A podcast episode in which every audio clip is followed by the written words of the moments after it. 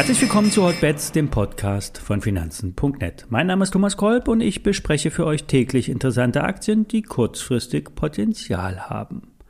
Hotbets wird präsentiert von dem neuen Online-Broker Finanzen.net SEO. Hier kannst du bald Aktien komplett gebührenfrei handeln. Du kannst dich bereits jetzt exklusiv registrieren und in wenigen Tagen ein kostenfreies Depot eröffnen.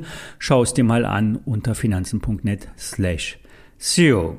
Bevor wir mit den Aktienbesprechungen starten, vorab der Risikohinweis. Alle nachfolgenden Informationen stellen keine Aufforderung zum Kauf oder Verkauf der betreffenden Werte dar. Bei den besprochenen Wertpapieren handelt es sich um sehr volatile Anlagemöglichkeiten mit hohem Risiko. Dies ist keine Anlageberatung und ihr handelt auf eigenes Risiko. Wir starten heute mit einem Blick in den Gesundheitssektor. Das Ende der dunklen Zeit scheint gekommen. Doch das Thema Gesundheit wird stark bleiben. Die Aktie der Shop-Apotheke, ja, da sind die Analysten der Bärenberg Bank bullish. Bis zu 50 Prozent sollen hier möglich sein im Aktienkurs. Zwar macht die Online-Apotheke immer noch Verlust, doch ein Ende mit Gewinn scheint abzusehen zu sein. Ab 2022 und 2023 fortfolgende sollen spürbare Gewinne in der Bilanz stehen. Der Umsatz soll durchschnittlich um rund ein Viertel jedes Jahr steigen. Gerade im Bereich der verschreibungspflichtigen Medikamente dominieren immer noch die lokalen Apotheken. Doch die Digitalisierung wird immer stärker in den Gesundheitssektor und damit auch in die Arztpraxen Einzug halten. Ab 2022 soll es verpflichtende elektronische Rezepte geben, auch wenn die Deadline sicherlich gerissen wird. Es wird immer mehr elektronisch und damit immer mehr dem Online-Markt, äh, auf dem Online-Markt im Gesundheitssektor bestellt. Bei verschreibungspflichtigen Medikamenten haben ja die meisten Apotheken die Präparate eh nicht vor Ort und müssen diese im Großhandel bestellen. Diese sind dann nach ein paar Stunden äh, da oder am nächsten Tag abholbereit. Warum nicht dann gleich online bestellen und liefern lassen? Das ist zwar bitter für die Apotheke um die Ecke, die Entwicklung wird sich aber nicht aufhalten lassen. Shop Apotheke hat heute 6,8 Millionen Kunden im System und im europäischen Vergleich ist der Online-Marktanteil bei weitem noch nicht ausgeschöpft.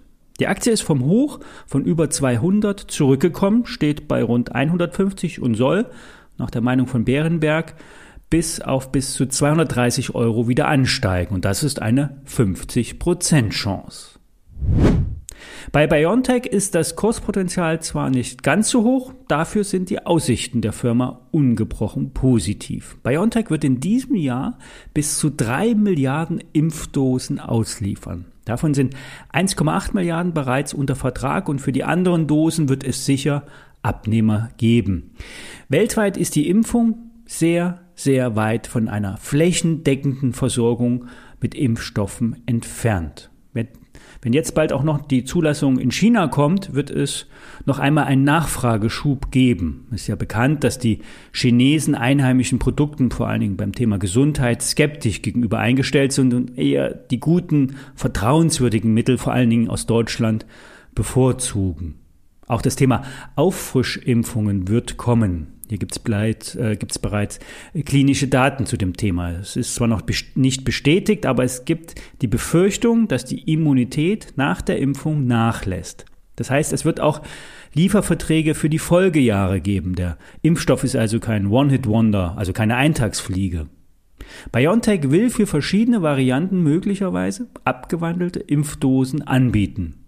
Auch Impfstoffe gegen die normale Grippe die stehen auf der Agenda. So soll im Herbst eine Phase 1 Studie zu dem Thema beginnen. Auch beim Thema Krebs ist BioNTech weiter.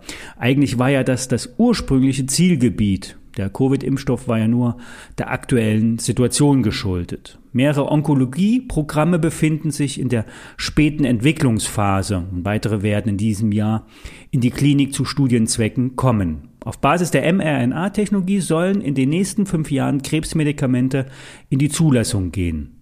Ja, und neben der Kooperation mit Pfizer geht BioNTech gedanklich den Weg weiter und will vielleicht selber Medikamente auf den Markt bringen und so die Abhängigkeit von einem Partner reduzieren. Der Trend bleibt intakt und BioNTech für Bärenberg ein Kauf.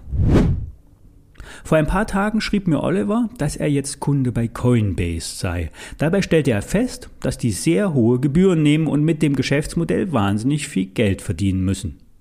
Richtig, Coinbase verdient sich dumm und dämlich am Handel mit Bitcoins, während der kostenfreie Handel von Aktien mittlerweile normal ist, wird bei den Kryptowährungen richtig zugelangt. Und genau hier ist das Problem. Die Margen werden unter Druck kommen. Das gibt auch das Unternehmen selber zu. Diese exorbitanten Gebühren sind so nicht zu halten. Es wird zu einem Abschmelzen oder gar einem Abstürzen der Einnahmen kommen. Konkurrenz belebt ja das Geschäft.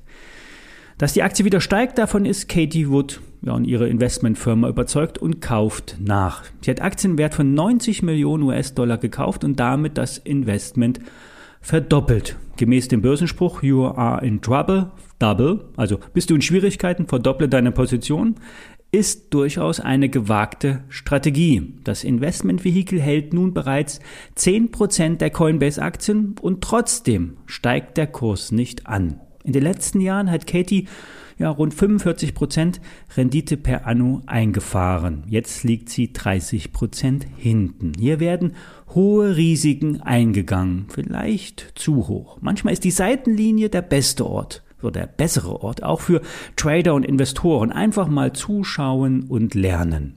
Soweit in diesem Sinne. Wie immer, alle Details stehen in den Shownotes und alle Hintergründe findet ihr auf finanzen.net. Bis morgen.